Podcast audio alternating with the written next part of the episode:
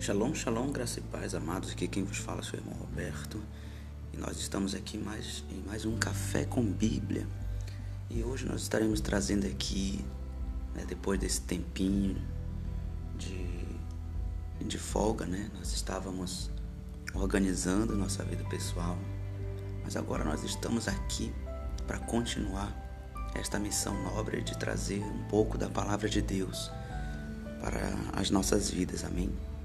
ela faz parte do nosso cotidiano, ela é a nossa bússola aqui na terra, a palavra de Deus. O Senhor Jesus foi o grande rabino da Galileia. Ele ele nos fez vários ensinamentos importantes. E quando se trata da, dos mandamentos de Deus, você pode até acompanhar o nosso podcast chamado a Maratona dos Mandamentos, onde explico com mais detalhes a situação dos mandamentos, onde Jesus conseguiu reduzir os mandamentos de Deus em dois. Um mandamento para as questões externas e outro mandamento para as questões internas, psíquicas da alma do ser humano. E dentre ele, ele, ele fez essa, esse resumo. E ele, como todo rabino, fazia suas pregações. E era comum e era muito comum os rabinos pegarem duas coisas para se referir à dualidade da vida humana, por exemplo, dois filhos, dois caminhos, duas construções, duas casas e assim por diante.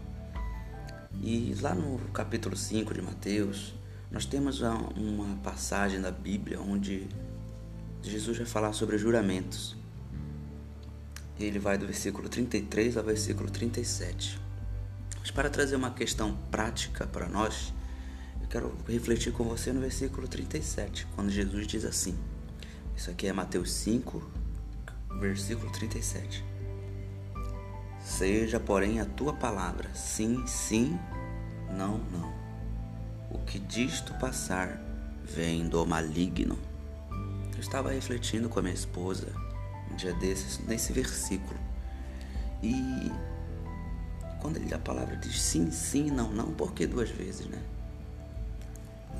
E nós chegamos à conclusão, né, pelo direcionamento do Espírito Santo, de que esse sim, sim é sim na boca e sim no coração.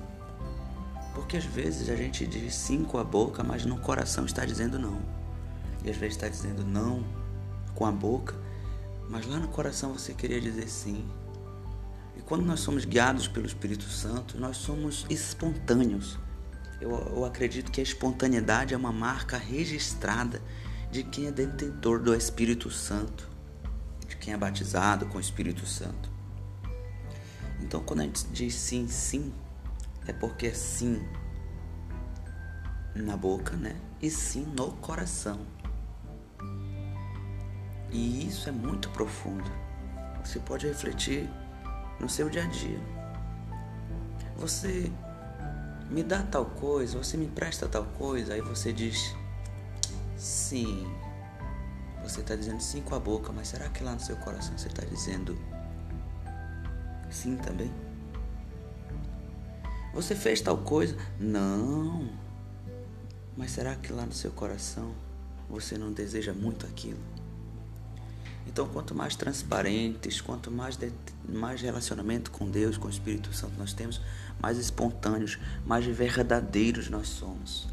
E ser verdadeiro não tem nada a ver com ser religioso, porque ser verdadeiro é algo que atrai. Todos querem aquilo que é verdade. Todos preferem aquela pessoa que às vezes é mais rígida, mas ela é verdadeira, do que aquela toda polida, e que não aparenta ser verdadeiramente aquilo.